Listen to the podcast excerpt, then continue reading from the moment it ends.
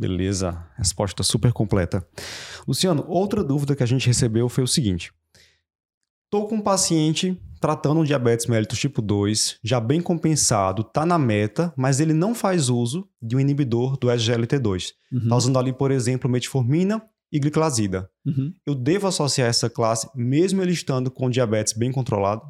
Sim, né? Assim, a gente vai ter isso. A gente, a gente tem hoje, inclusive, essa história de você usar ISGLT2 em não diabético, né?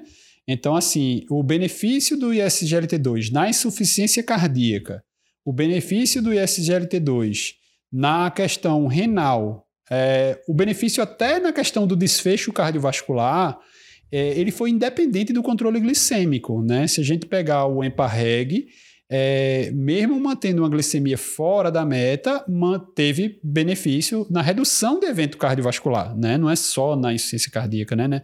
Porque para a proteção cardiovascular, a gente ainda não tem esse dado de dizer, ó, no não diabético de alto risco cardiovascular você vai usar. No, na IC tem, né? Mas não no, no risco, por exemplo, paciente pós-IAM ou paciente coronariano que não tem insuficiência cardíaca, aí você não sabe se vai usar e SGLT2 ainda, mas na IC a gente tem esse dado.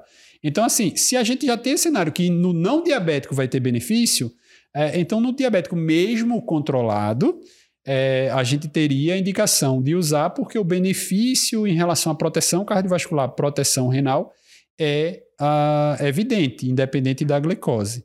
Se o paciente tiver insuficiência cardíaca, principalmente fração de ejeção reduzida, mas também fração de ejeção preservada, se o paciente tiver albuminúria, né, aquela doença é, nefropatia mais hiperfiltrativa, né, assim, uma, uma, uma albuminúria mais significativa, é o paciente que, sem dúvida nenhuma, ele precisa de SGLT2, aí ele não tem dúvida, tá?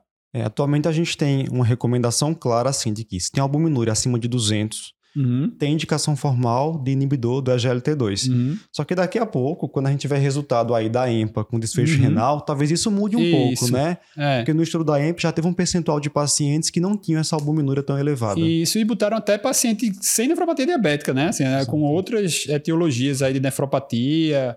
É, tem nefropatia por IgA no meio, tem alguns, alguns cenários aí que ainda não foram testados, né? É aquela história que a gente estava conversando do primeiro que vai testar isso, né? Então, assim, não se frustrem se acontecer alguma coisa e em algum cenário ali não deu benefício. É porque você está testando num cenário novo, Diferente. né? A gente já tem uma evidência muito forte de que o ISGLT2 tem benefício no paciente com albuminúria, né? Esse ponto do 200 foi um, uma coisa nova aí da ADA, né? Que ela colocou. Se tivesse abaixo de 200, talvez não tivesse. Lembrar aí o pessoal também, nessa questão da albuminúria, que a hiperglicemia gera albuminúria. Então, se você pegar um paciente com diabetes um pouquinho descompensado, Boa. às vezes só você baixar a glicose, ele já sairia do 200. Então, ali de Boa. repente, né?